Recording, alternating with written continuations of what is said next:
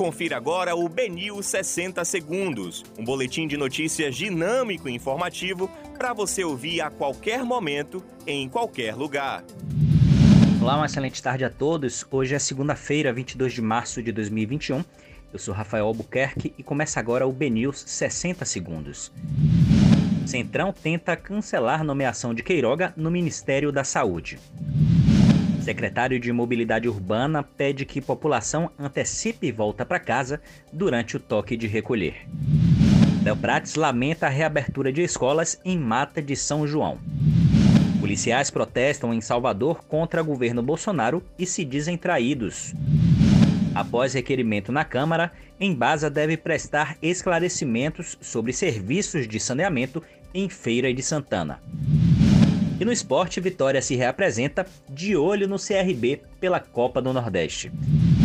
Esses são os principais destaques da segunda edição do BNews 60 Segundos. Para mais informações, você pode acessar www.bnews.com.br.